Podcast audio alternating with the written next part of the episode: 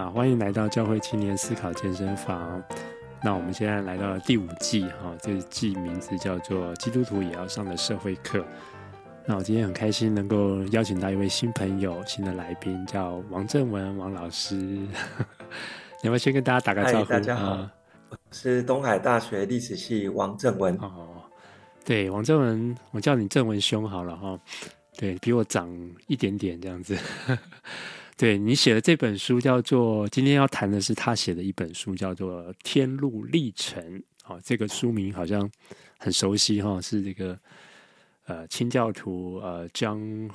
班约翰本人嘛，对不对？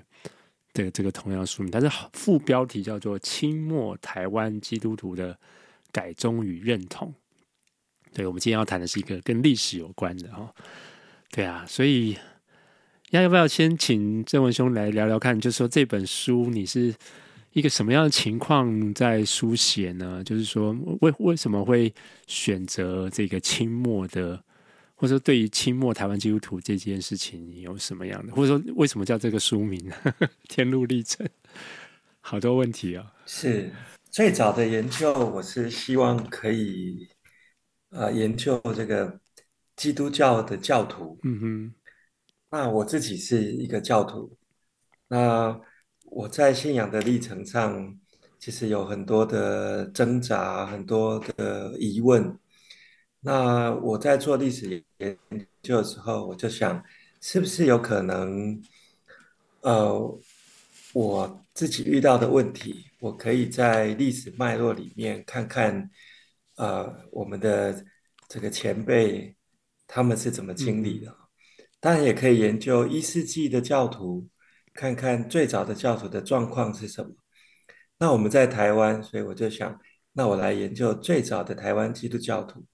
那我们知道，呃，十七世纪的时候，荷兰人曾经把新教传进来台湾，嗯哼，啊，但是，呃，在喜拉雅，在一些平埔族的村落，啊，但是后来荷兰人啊离开了啊，他这个。啊，基督教啊，可能没有完全消失，但是状况可能啊不太清楚啊。那到了十九世纪的时候啊，因为一八六零年台湾开港，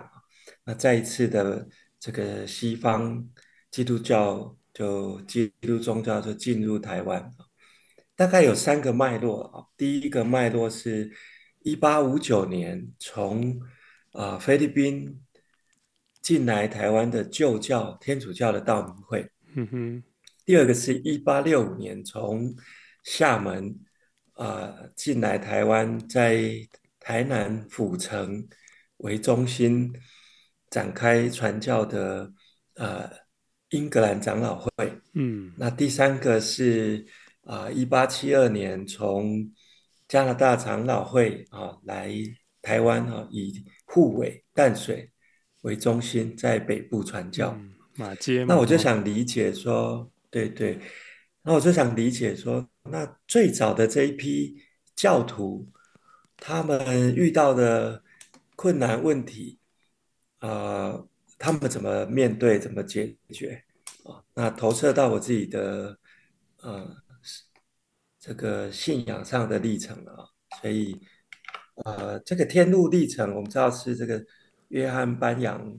他在写一个基督徒改宗变成基督徒之后，他从人间的道路要走到天国的道路，然后一路上遇到的问题啊。嗯嗯。那相同的，我用这样的概念来描述十九世纪台湾的教徒，他们从不认识信仰到啊、呃、这个信仰的基督教，那开始。走这个啊、呃，上帝的路，那他遇到的状况会是什么？嗯是台湾版的天路历程，很酷，而且是真人版的。对，我觉得很有趣，因为我们小时候在读历史的时候都没有这种，好像你带着一个自己的疑惑，然后要去历史当中寻找是不是有类似的情况。然后我们读历史，好像好像要有一种客观中立的这种。倾向哦，但是你其实你在你序里头，你其实就把就讲出来说，其实你就是带着疑惑，然后，然后你甚至是要想要去在这个在这些真真实基础生活当中看到他们的一些情况。呃，这方面的这种历史的这种脉络，就是说过去的历史的写法跟现在这种历史的写法，因为你书中也有提到说，其实我们有所谓的啊、过去可能我们更多是从一个会去好像找到一个英雄这种传道传道者宣宣教这种宣教士一种好像非常伟大的那种这种写法哦。那后来也有所谓，我们谈到这种比较哲学，会谈到后殖民主义，就会谈到说啊，其实你看这些西方人其实没有没有想象那么好，他们其实带来这些帝国主义，他们是用这些枪炮啊，这些啊科技啊，然后甚至是哦有一种压制的心态在对待本地人，对，但是你好像你的做法又不太一样，你可不可以跟我们解释一下这后面这些 学术的方法或者这些东西？是，其实，呃，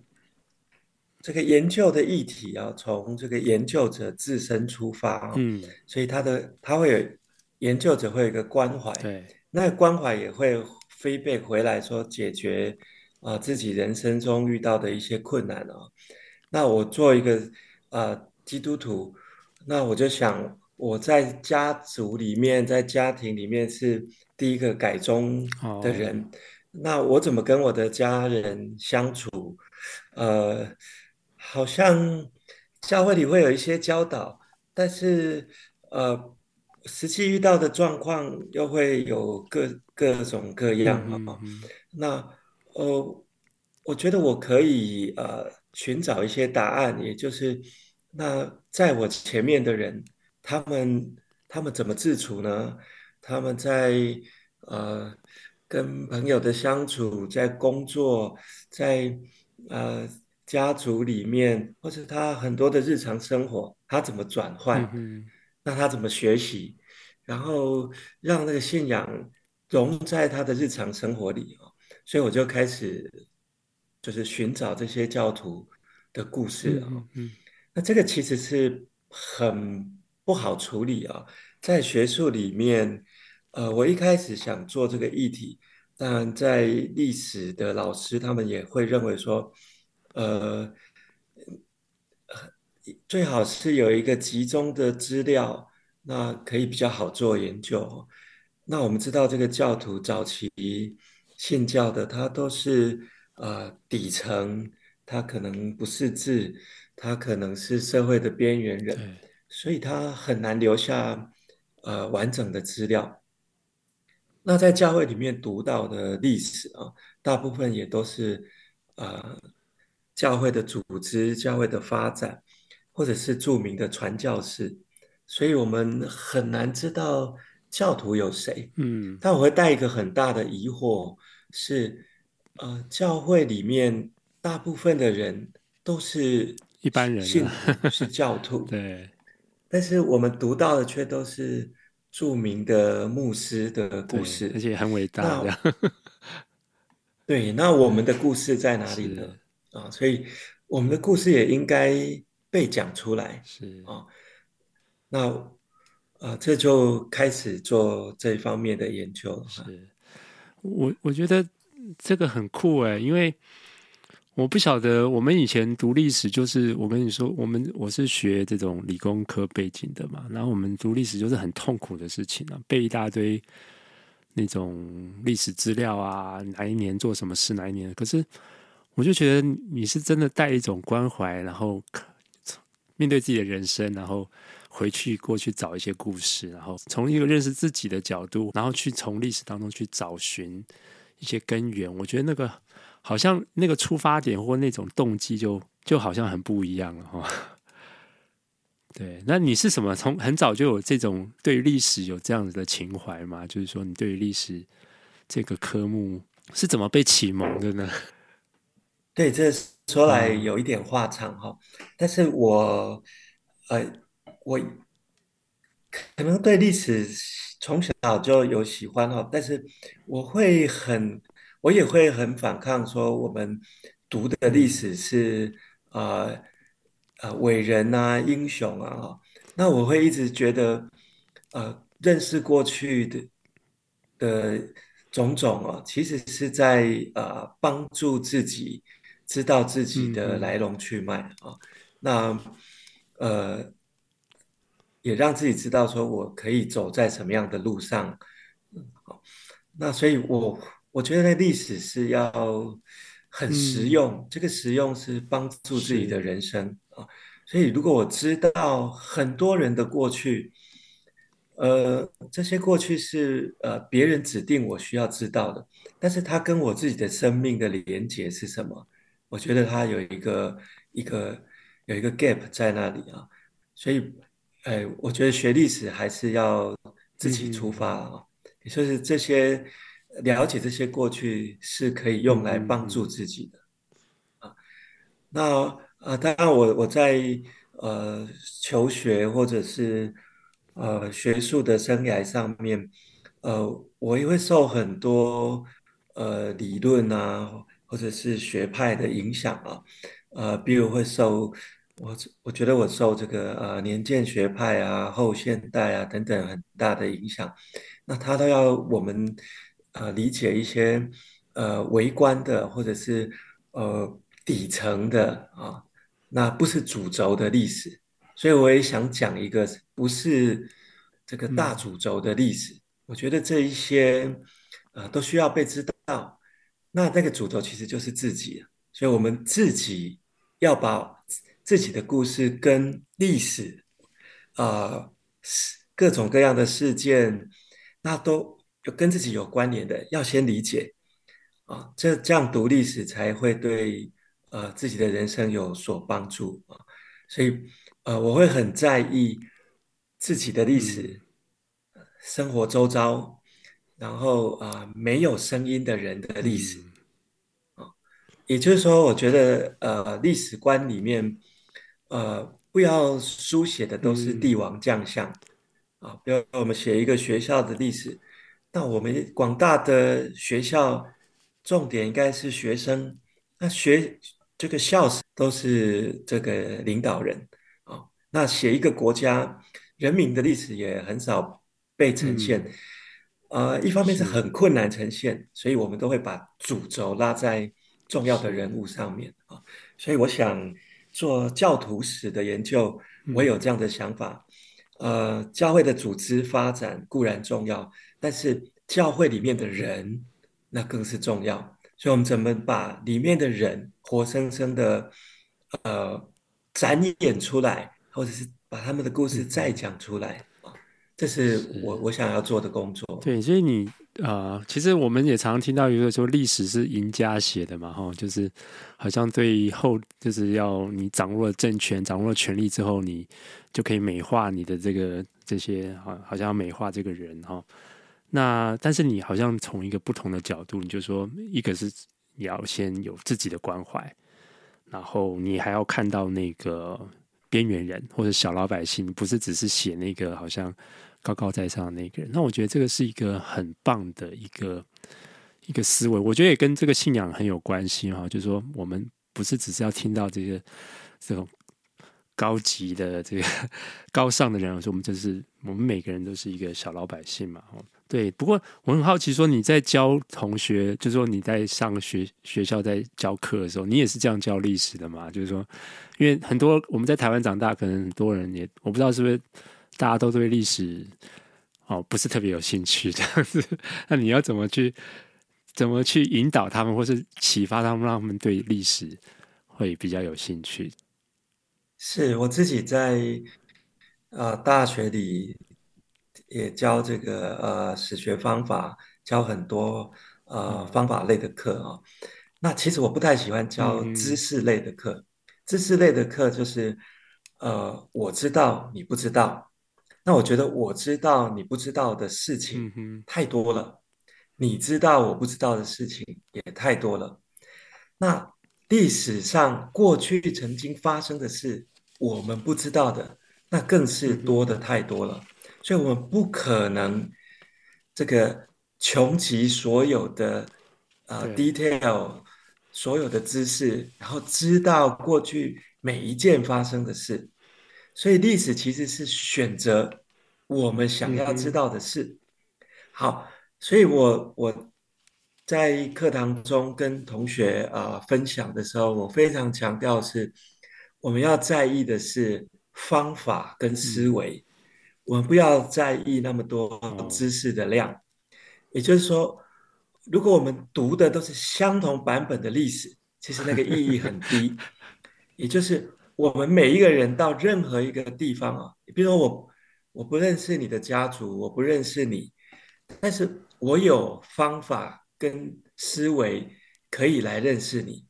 我们到每一个新的环境，那我可能到菲律宾工作，我可能到印尼、到日本，那对我来讲都是陌生。但是我学过历史，我学到的并不是知识，我学到的是方法跟思维。所以，我可以到陌生的地方的时候，就透过我的方法跟思维，我就来收集、整理、分析，嗯、那我就了解这个地方。所以，你会发现，在历史系的学习啊，它并不是一套主轴，然后我们把它啊背起来，然后知道一个宏观的历史，而是每一个人、每一个学生、每一个历史的工作者，他到一个现场。这个现场都是陌生的，但是他在陌生的状况下，他能收集、整理、分析，他就能讲出这个地方的故事。所以，讲出一个地方的故事，一个人的故事，是我们学历史的能力。所以，我们并不是学一个主轴的历史啊。所以，其实历史呃系或者是历史的学习里面，不要有那么多的。啊，背诵跟记忆，他很强调的是方法跟思维。这个完全就颠覆我们小时候读历史的一整套嘛！哦，因为如果照你这样讲，其实因为因为我们小时候都在背，就是背知识而已嘛！哦，对，那对，但是你这样谈的，其实背后更多的是你说方法跟思维。但我想到其实是关怀跟好奇心，你真的想认识那个人，那个社会。想想认识那个人背后的故事啊，所以我觉得这个真的是一个难怪历史这么难哦，因为 我们后来没有关怀，只有只有知识这样子。对，我觉得在现代，呃，这个知识很容易取得啊，也就是在像在古代的时候，很多人不认识字，所以他必须要啊、呃、透过识字的人，他才能够知道什么事。嗯那书籍也没有传播，或者是在更早，他需要刻在石头、竹简上，所以他要学习到，他知道事情是很难的。嗯、但是在现在是，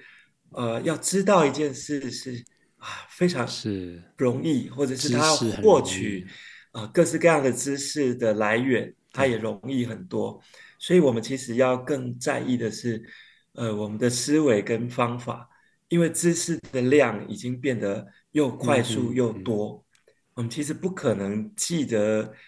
啊、呃、所有的 detail 啊、呃，所以呃，我们有方法、有知识、有这个思维，可以去把呃你所关怀或某一群人所关怀的故事讲出来，那才是我们应该要有的能力。嗯、不过这个能力真的是也也是一个需要操练跟很有耐心的这个过程哦，因为。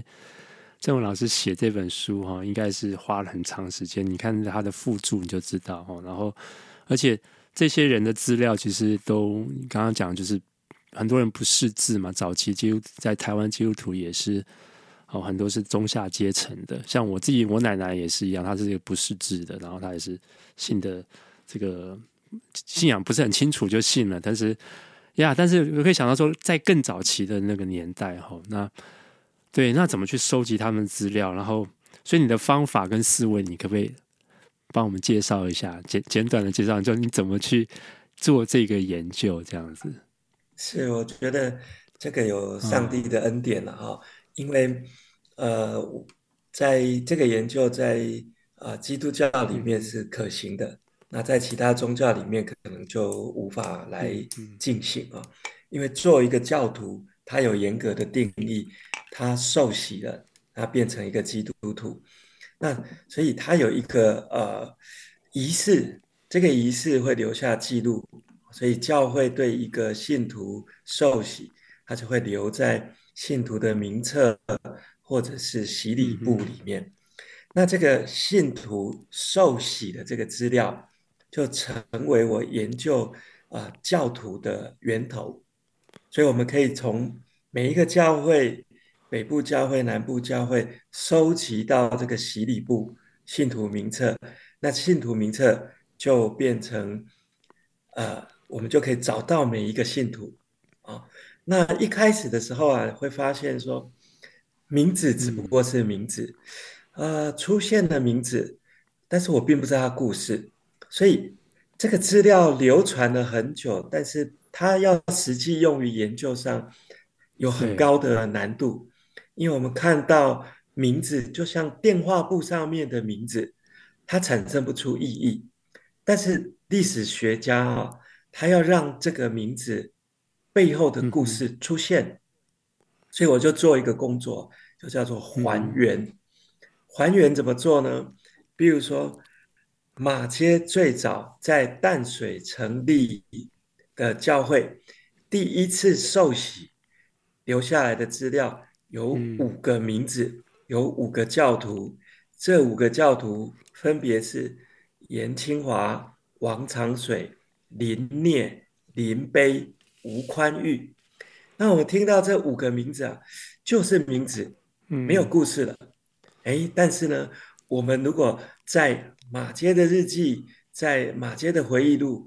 一定会有线索吧？因为马街他的重要工作就是传教，他要让人啊变成基督徒。那他的工作对象就是人，所以他不会一直记录着他跟上帝，他组织教会，因为他组织教会，他做的工背后最重要的就是人，所以这五个人一定会在他的日记，在他的回忆录里面出现。哎，我们就依着线索找这五个人，哎，马杰就有记录啊，他们呃几岁，他们分别的工作是什么？后来日记里面常常都会出现这些人，这些人跟着他做了什么事，所以我们就在马杰的日记里面把这些人，把这五个最早受洗的呃信徒，他们的生平由马杰的日记里面把它抽出来还原，然后我们就知道他们跟马街的关系，他们呃彼此的关系。还有他们后来的工作，他们某一天去了哪里？我并没有办法知道他为主轴的故事，但是我透过教会的档案，透过马街的书信日记，嗯、我们还原了那个教徒的呃生平故事，并不完整，但是我们一直收集，就会越来越对这一个信徒他的生平。有丰富的理解，那他的故事就浮现出来，更立体一点哈。所以每一个教会是，所以我每一个教会我们都这么做。哎，我们可以发现他彼此的关系。嗯、比如说，这五个信徒里面，这个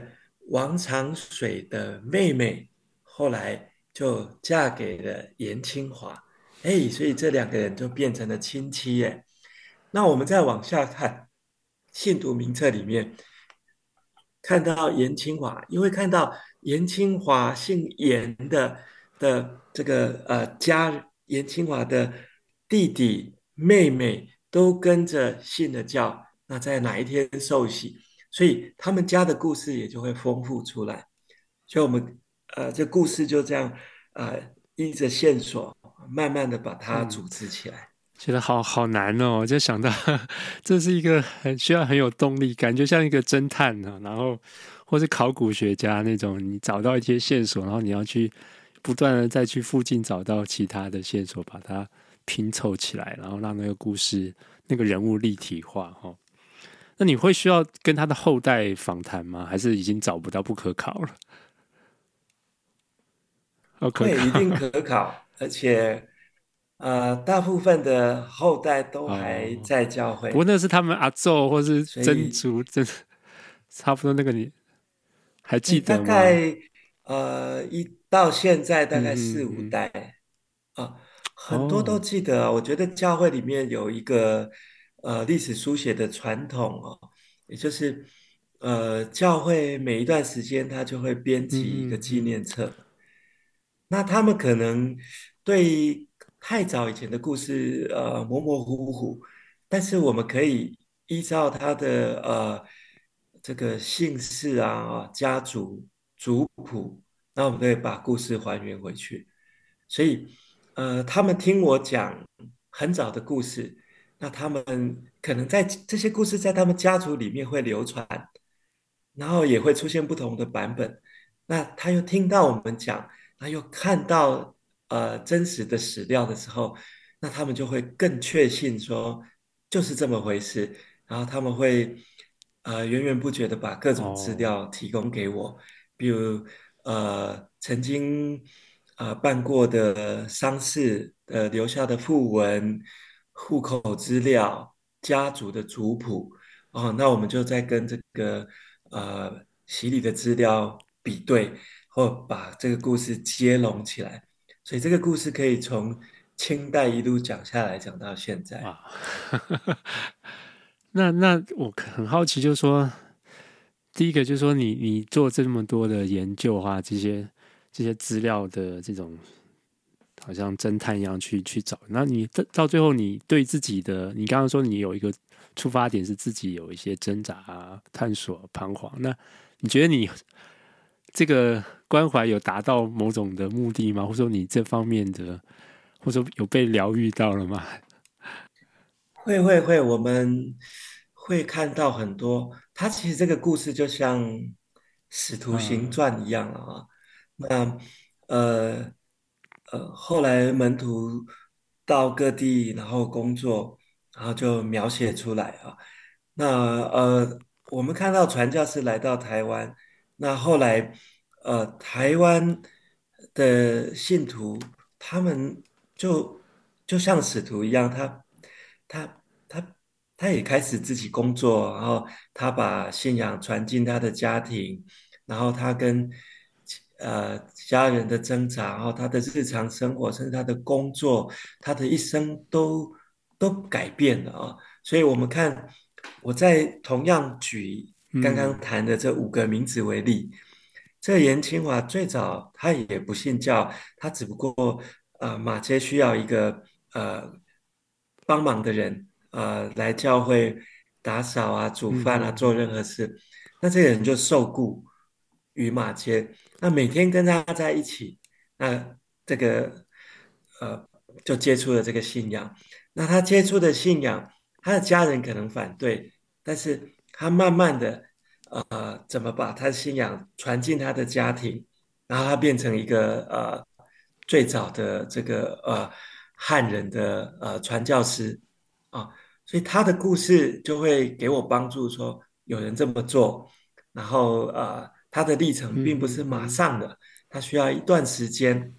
那我们也看到很多教徒，其实后来是，并不是每一个都是呃圆满的结局，也有很多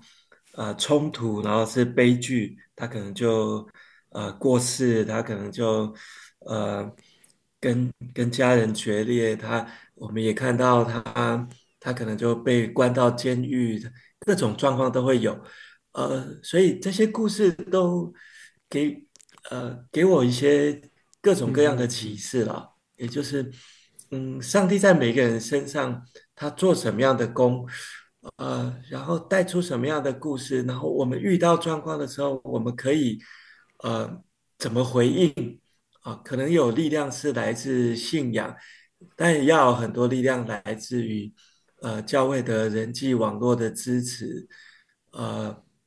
各种各样的支持，那我怎么善用呃我的资源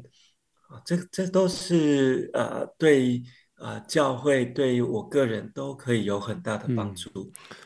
对你刚刚讲，其实这个历程就是每个人就真的很不一样哈。有些人就就像你刚刚讲颜清华，他可能就成为一个宣教师，但其实你书里也谈到很多人就是也有改，就是。虽然改宗了，可是他可能是一个集体性的改宗，可是后来他们也是就就离开了这个信仰哈，所以各式各样的人都有。不过我觉得真的是我在读的时候就会觉得说哇，真的我都不了解一百多年前的台湾就是我当然以前听过马街的故事啊或什么，但是就没有没有想象说哇，原来那个时候基督徒有碰到这么多的挑战，然后这么多的困难，然后信耶稣是这么一个 奇怪的事情。对，你可不可以给我们一些画面，或是还有一些什么故事？因为我觉得，对，就是或者说，比如说，在一个初，比如说像颜清华这样的人，他们要信这个教哦，他们要面对什么样的代价？他们会，他是汉人嘛，对不对？他不是那个平埔族，对对。然后还有不同不同族群，他们也会有一些不同的社会的一些环境的情况。嗯，让我举一个例子啊，这是在这个。马偕去，呃，邹里啊，就是现在的这个泸州这个地方传教。那我们知道，即使到今天，这个泸州都有很多姓李的人。哦，李姓在泸州是一个大姓啊。那马介到这个泸州传教的时候啊，有一对父子。其实这个父子啊是有有读书的，也在私这个私塾里面教书啊。他叫李东面跟李先登这一对父子。那呃，他们信教之后啊，呃，我们知道可能呃，在十九世纪的脉络里面，呃，你你在一个家族里面有很多的这个呃祭祀工业，或者是很多共有的财产，那你要呃相对的做一些呃贡献。比如说，呃，清明的时候你要一起来拜拜啊，你要捐献给这个祠，呃，家族的宗庙啊、祠堂啊，那你要这个提供供品啊，哦，就是我们是一家人，是一家族的人。现在血缘可能经过了好几代，但是我们还是一起。那这个这李东面、李先登这个父子啊。他们就有继承家族的产业啊，有一一块土地耕作。但他们信了教之后啊，这个族人哦就认为说，你都不参加这个啊宗族的祭祀，所以你应该没有权利继承祖先的财产。你继续在这个祖先遗留下来给大家的土地上面耕种，但是你却不做相对的奉献。那我们要把这个土地收回，所以呢，这个族人就把他们土地给占了。那这对父子就去告官了啊，就去这个衙门里面说，呃，地是他们的啊，去告官。那他们在教会聚会，所以这个啊，他们的朋友啊，教会里面的朋友啊，有七个人啊，他的名字我都有列在这个书里面啊，也都帮忙他啊。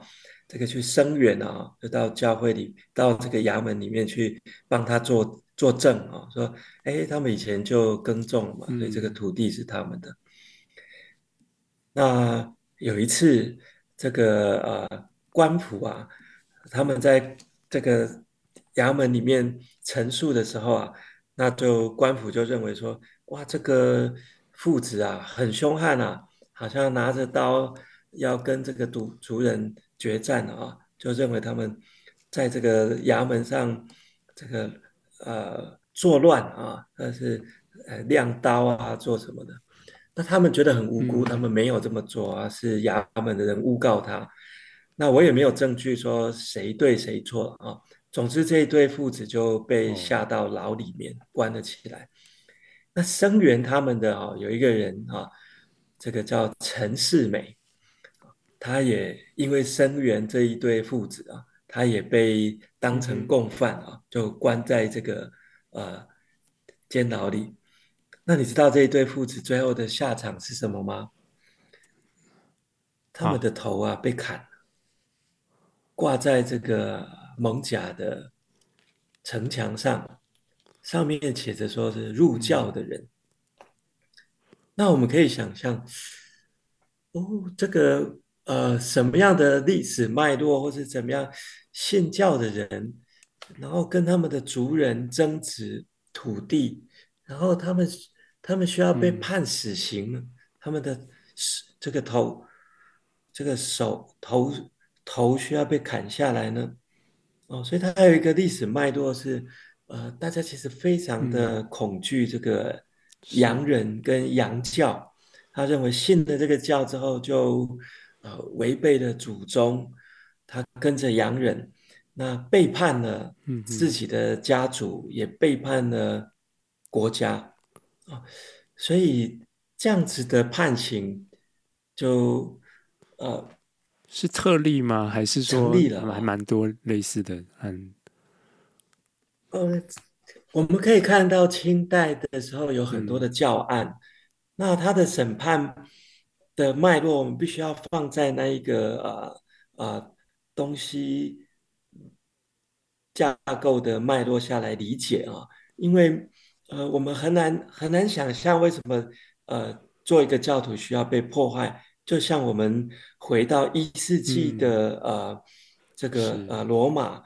我们想他，他作为一个基督徒，他为什么需要逃亡呢？啊、哦，我们现在当一个基督徒，我们可能很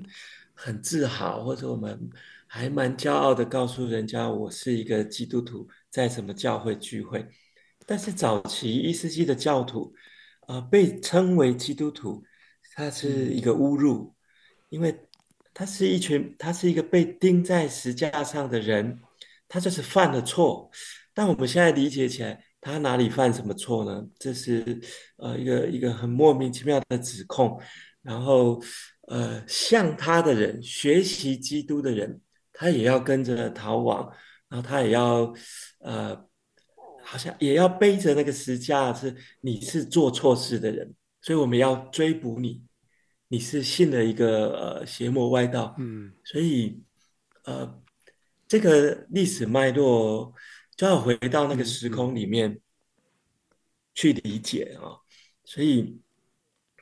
清末啊，可能在那个脉络里面，呃，基督徒会被当成是呃，跟跟这个外国人啊通敌啊，画上等号，或者是他就是一个背叛自己家族呃宗教信仰的人啊，他是一个不合群的人，因为因为。我们知道，如果回到呃十九世纪的脉络里面，那个庙在地方社会里面，其实它是呃很很正面的啊，呃，大家会呃奉献给呃庙，然后这个庙会去修桥铺路，所以庙前面的广场是大家晒稻谷的地方，这个桥是庙花钱修，这个路、这个水，呃，这个井。可能都是呃庙资源下，然后社区的人可以共用。那你变成呃不奉献，不呃不不这个分摊啊、呃、这个费用，但是你却要继续使用。那你又把钱拿给了呃这个洋人，然后你在一个呃教堂不跟大家一起呃这个呃分摊社区里面的各种费用。那会被干成是一个呃很不合群的人啊，啊，所以那个脉络里面，教徒他就会呃被当成是啊不太合作的地方人而且他们这些洋人传教士都会被他们也有某种的污名化嘛。我觉得他们这个聚会就是要他们会把人什么挖眼取心拿来炼丹之类的，我这个很难想象。然后那个是是马街吗？要办婚礼的，还还被传说说那个他们要把他的老婆那个先拿来当老婆一个礼拜，这样子，就是就是会被 那个老百姓可能也是因为害怕不认识，所以就会对他们有很多的这种传说误解哈。哦，我刚才想说，这好像就是我们现在都会觉得这个信仰好像是个人的一种私人私人的这个事情哦，但是实际上，其实包括在第一世纪，包括。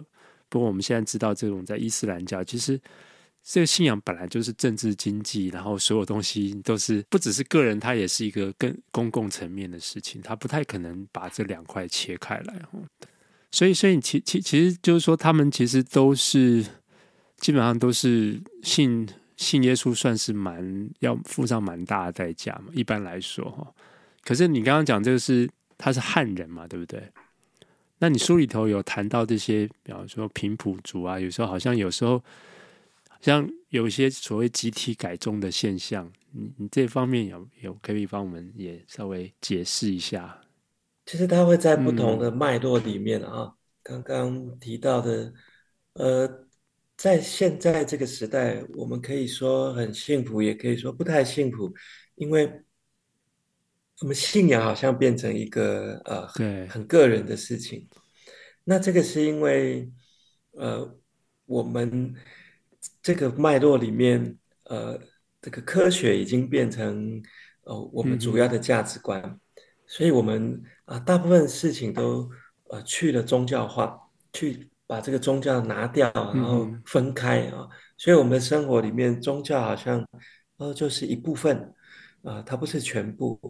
但如果我们从历史的脉络来看，其实这个呃信仰它是包含了一切啊，它政治制度的设计等等都是在呃信仰。啊、宗教制度下面啊，那我们现在把宗教跟啊、政治跟呃个人跟科学什么都分开了啊，所以我们我们信教其实反而呃变得呃变得是一小部分的事，它不会牵涉到好多的事啊，所以也让呃传教变得它呃更有更多的可能性，但是呃某种层面来说它。它的影响力变得好像只涉及到我生活的一小部分，嗯、而不是全部啊。所以这种现在的传教跟以前的信仰脉络可能呃，嗯，差距就会很大啊。我们也要理解到这一点。好，那另外一个提到就是，嗯，传教士工作，他其实有时候需要一些业绩啊，也就是他。他不能在一群很难传教的人身上，嗯、然后他一直工一直工作，然后发现我的工作还是零啊！他他要呃，也也要确定自己教会在做的事情是正确的，所以他会觉得呃，有信徒，然后福音有传播，那我真的是有在为上帝工作啊！嗯、所以呃，教会他会找呃。好传教就是人人会愿意接受的啊。他如果在这里一直工作，他发现都不接受，而且很难，那他的挫折感也会很高啊。那所以他慢慢的发现，呃，什么人愿意接受，哪里接受度高啊，他其实是会往那个方向去工作了啊。呃，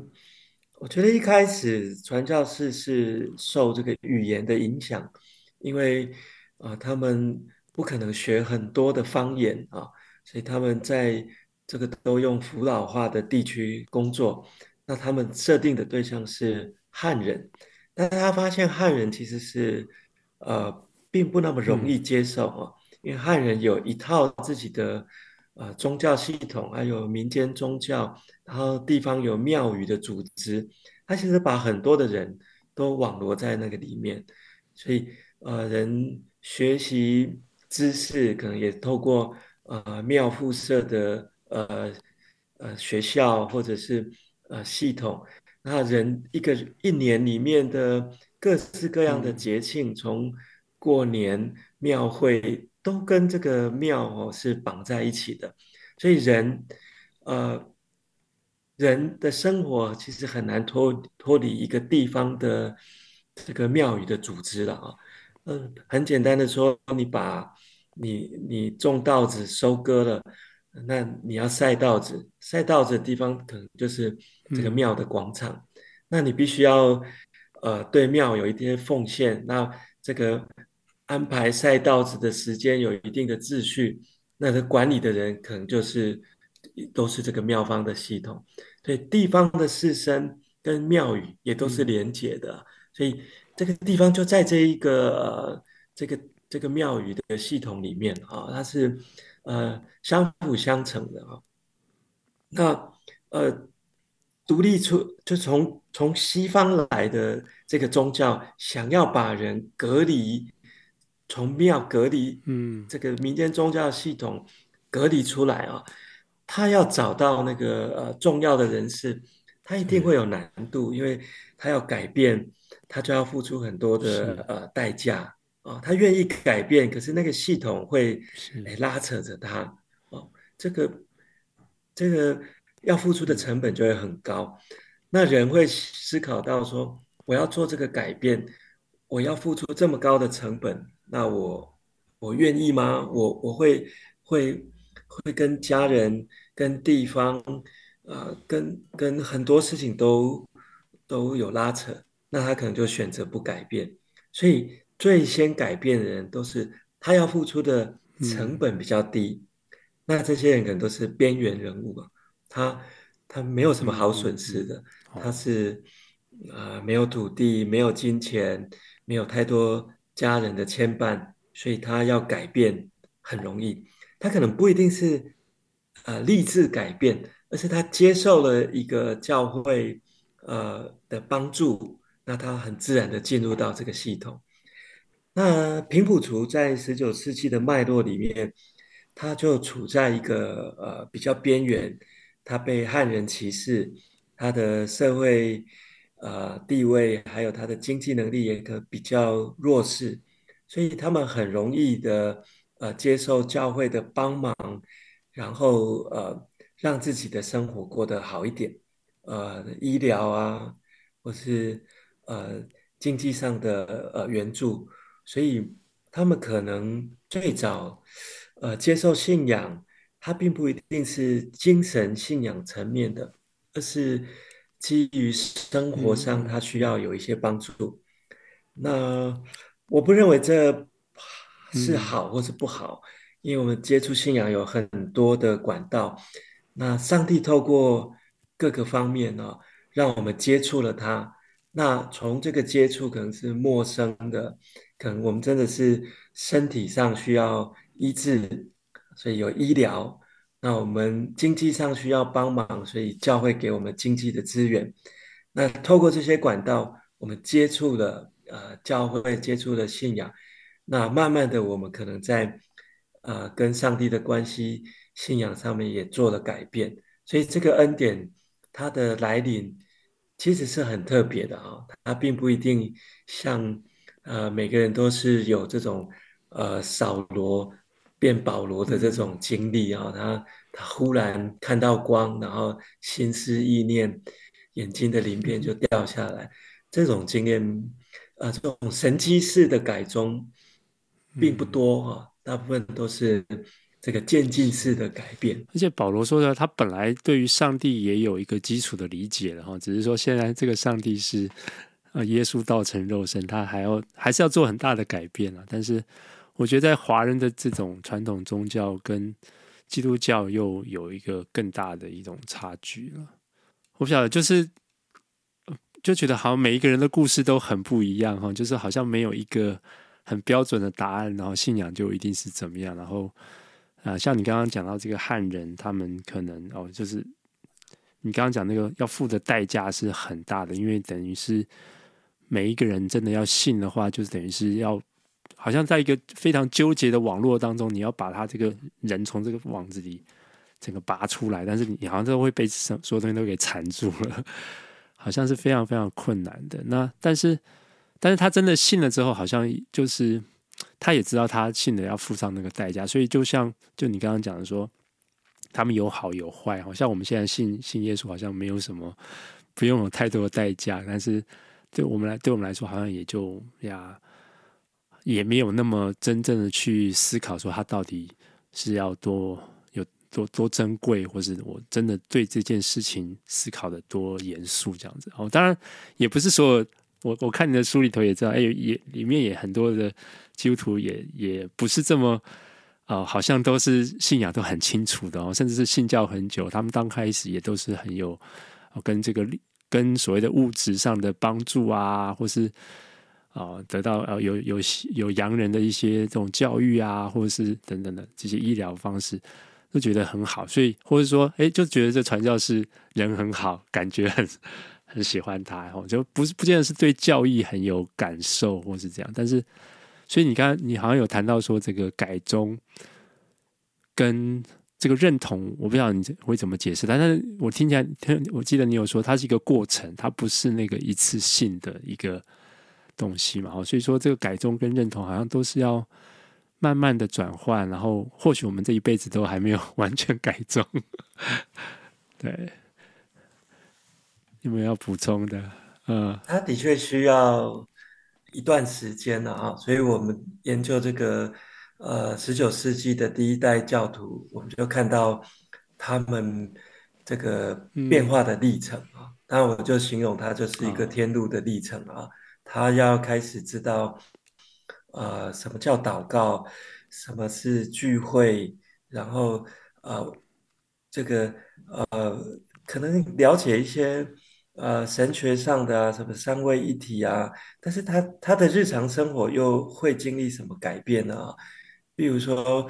呃，我书中就举了一个呃，屏东彭根的例子啊，他信教之后，呃，他很穷，然后他在这个糖厂里面当员工，那薪水很低，那糖厂里面的不成文规定说，那你们。你们就运糖的时候，你就拿一些糖回去，这个就当外快，或者是哎，可能可以变卖。那他接受到的教导，他也懵懵懂懂，但他认为呃不可以偷窃，所以这个就养活不了他。那他他就需要改变一个工作，所以他就去当的这个呃捕鱼渔夫。那捕鱼的人，这个人也从。这个你知道，当这个渔夫不是一个人独立完成啊，他一艘船出去，他可能要在海上隔夜或是几天，然后把鱼捕到，然后航行回来，所以他是一个呃群体，好几个人一起工作。但是他们发现，这这彭根也不是坏人，但是他他就是某某些时候他不要工作，他说他要回家，他要回来聚会。那对船上的人，他就觉得这 很困扰啊！我跟你出去，你你就不要工，你就要要回头。那我们事情还没做完呢，啊，所以造成我们的困扰。那我们就不想跟你同一组喽，因为你要你要回去，他坚守他的信仰，他认为他要回去做礼拜，那那别人就很难跟他呃一起一起工作，所以这个工作他也做不来。那他他就又要再因着他的信仰，他就要再改变工作。嗯、那什么工作会最好呢？又能坚守他的信仰，那最后就变成一个传道人。所以，呃，很多的故事就是作为一个教徒，他不只是呃嘴巴讲讲，或者是他他有开始有聚会，那其他都没有改变，而是他。他面临到的呃工作，他面临到他的人生，其实都有很大的改变。比如，如果你的这个书里面提到，呃，像这个李报，呃，他他他的工作是呃拉胡琴，这个胡琴他是跟庙绑一起的，哦、因为他这个工他他有庙会的音乐，嗯、他他就是因为这个有。他很难在教会扎胡琴啊！是我 对我都信了教，那那我要放弃我的工作吗？所以他也会有很多的挣扎，因为因为他到教会聚会，他不能再服侍这个呃庙里面的神神这个呃庙会酬神的时候，他不能去工作，那他不就等于没工作吗？所以他一定要换一个工作。那你想他他这个代价还要转变，是不是就会很大呢？那那同时，我们也想看看，其实有很多的工作都跟地方庙宇可能脱离不了关系。呃，卖金子的，他水泥工，或是油漆工，嗯、他都会接触到这个。那他他不能做这个服饰的时候，那我的工作也要跟着改变。哇，那个改变可能就不是很微小啊，嗯、而是很巨大了啊。所以我们看到很多第一代的教主，其实他最后其实都在很多人都变成了传道人，然后在教会工作。哦、是这样，所以嗯，那当然教会也带来一些新的工。作了，比如说呃，教会就开了医馆，嗯、开了医院，那呃很多人就会在医院帮忙。所以我们可以看到，呃，最早的呃西药房啊，医生的助手啊，嗯、变成医生的、嗯、很多也都是教徒，因为他们最早接触的这些呃西方的医学，接触西方的科技，所以教徒某一方面，呃，他从呃传统跟庙宇绑一起的工作损失、嗯、呃丧失了，但他也接触到很多呃从西方来的。呃，科学、医疗啊、呃，音乐机会等等，嗯、所以我们可以想象，对对对，这个也是啊，呃、是很特别。就是从一个旧的群体当中，你要抽离出来，所以你要加入一个新的群体。那我像像你书中有提到说，其实像他们的第二代哈，那因为可能也接触到西方的教育啊，然后啊，然后基督教本身也是。蛮重视教育的，所以好像，诶，可能第二代他们就也就慢慢从这个社会地位上慢慢的爬升，哈，好像在是不是在日据时代的时候，基督徒的社会地位就好很多了，是吗？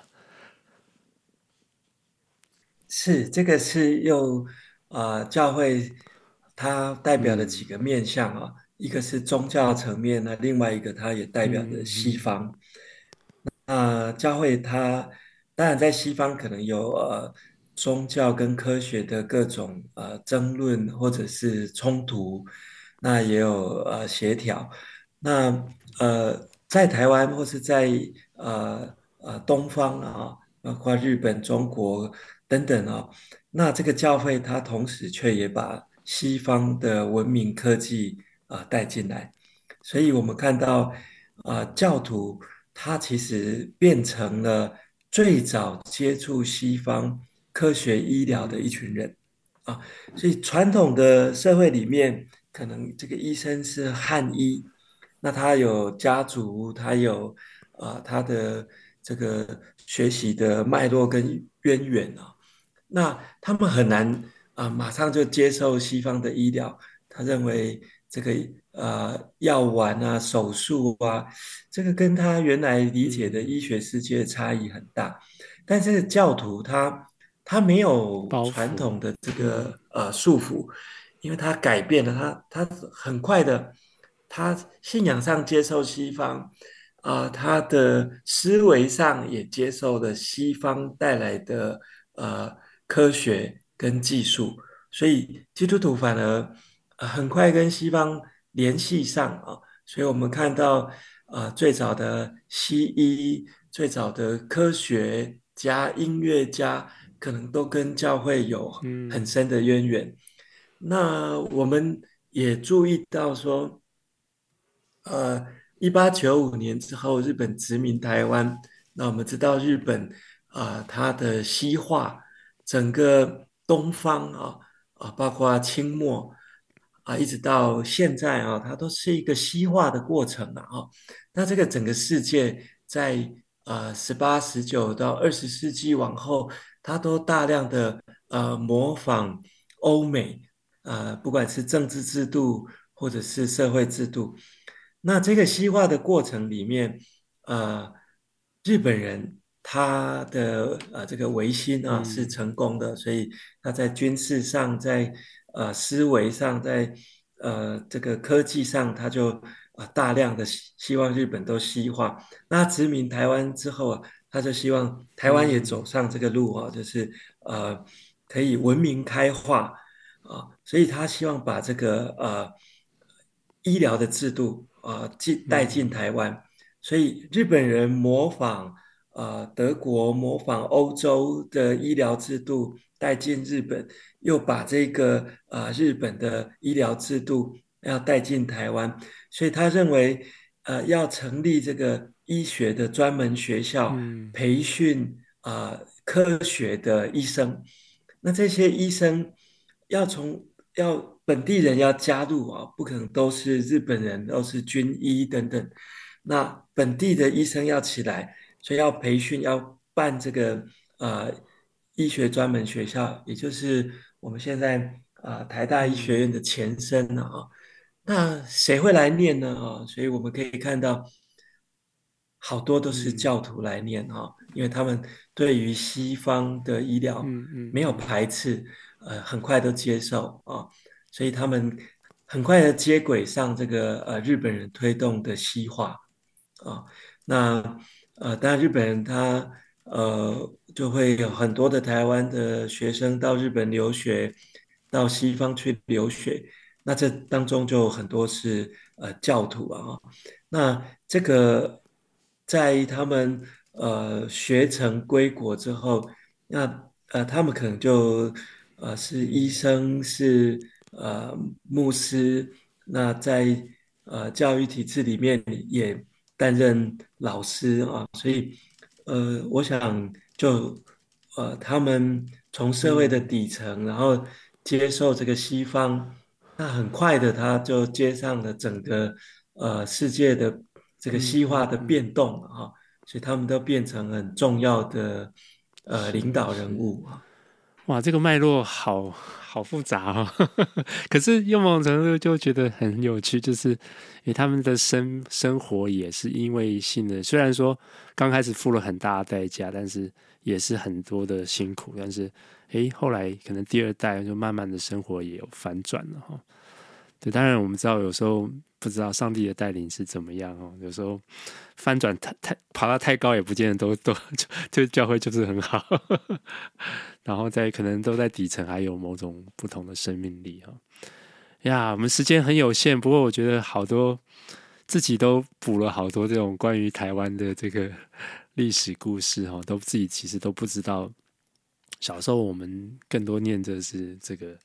中国史哦，我们自己的故事其实都不太清楚对，所以说非常的开心。然后我觉得大家也可以来读这本书，然后特别是基督徒，我们可以来了解一下这种其实好多好多的这种好多人的很多很多特别的故事哈。不过最后想问这个啊正文老师的一个问题，就是说，其实刚开始也提到，就是你谈到说，其实。历史某种程度还是实用的哈，因为我们有一种所谓的历史无用论吗？还是什么？就是觉得 这种历史人文的科目，像赚不到什么钱，然后也没没办法产生什么生产力。那你会什么方式来面对这种大环境吗？或者说，你觉得？哎，读历史，或者对基督徒读历史，你觉得有一个什么样的，或对你自己来说有什么不同的动机，或是你觉得怎么可以鼓励我们一般人这种？对，我们可能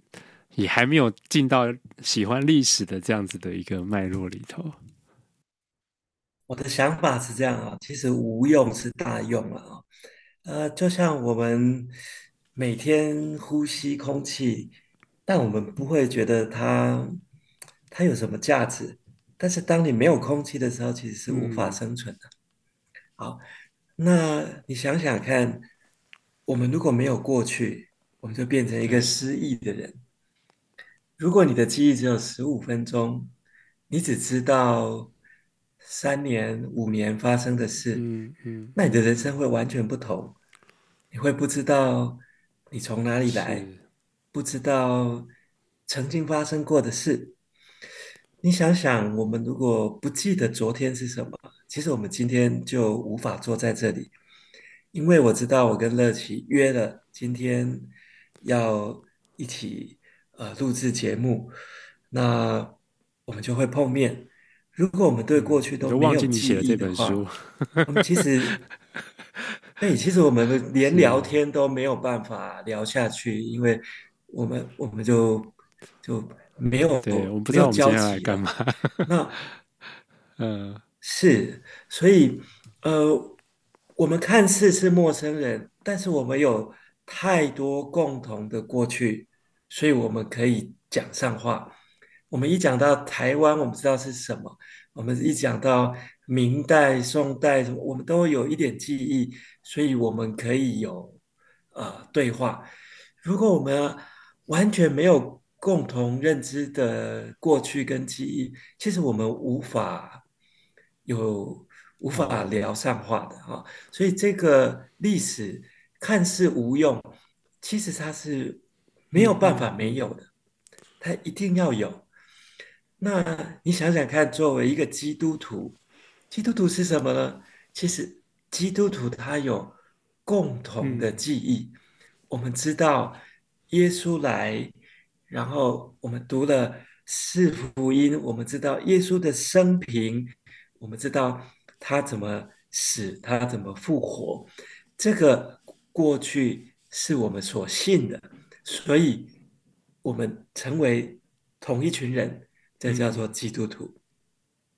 基督徒他建立在有共同对过去的认同是记忆上面啊，这是多么重要的事情啊！对，所以其实历史也不就是我们的记忆嘛，哦，就是我们之所以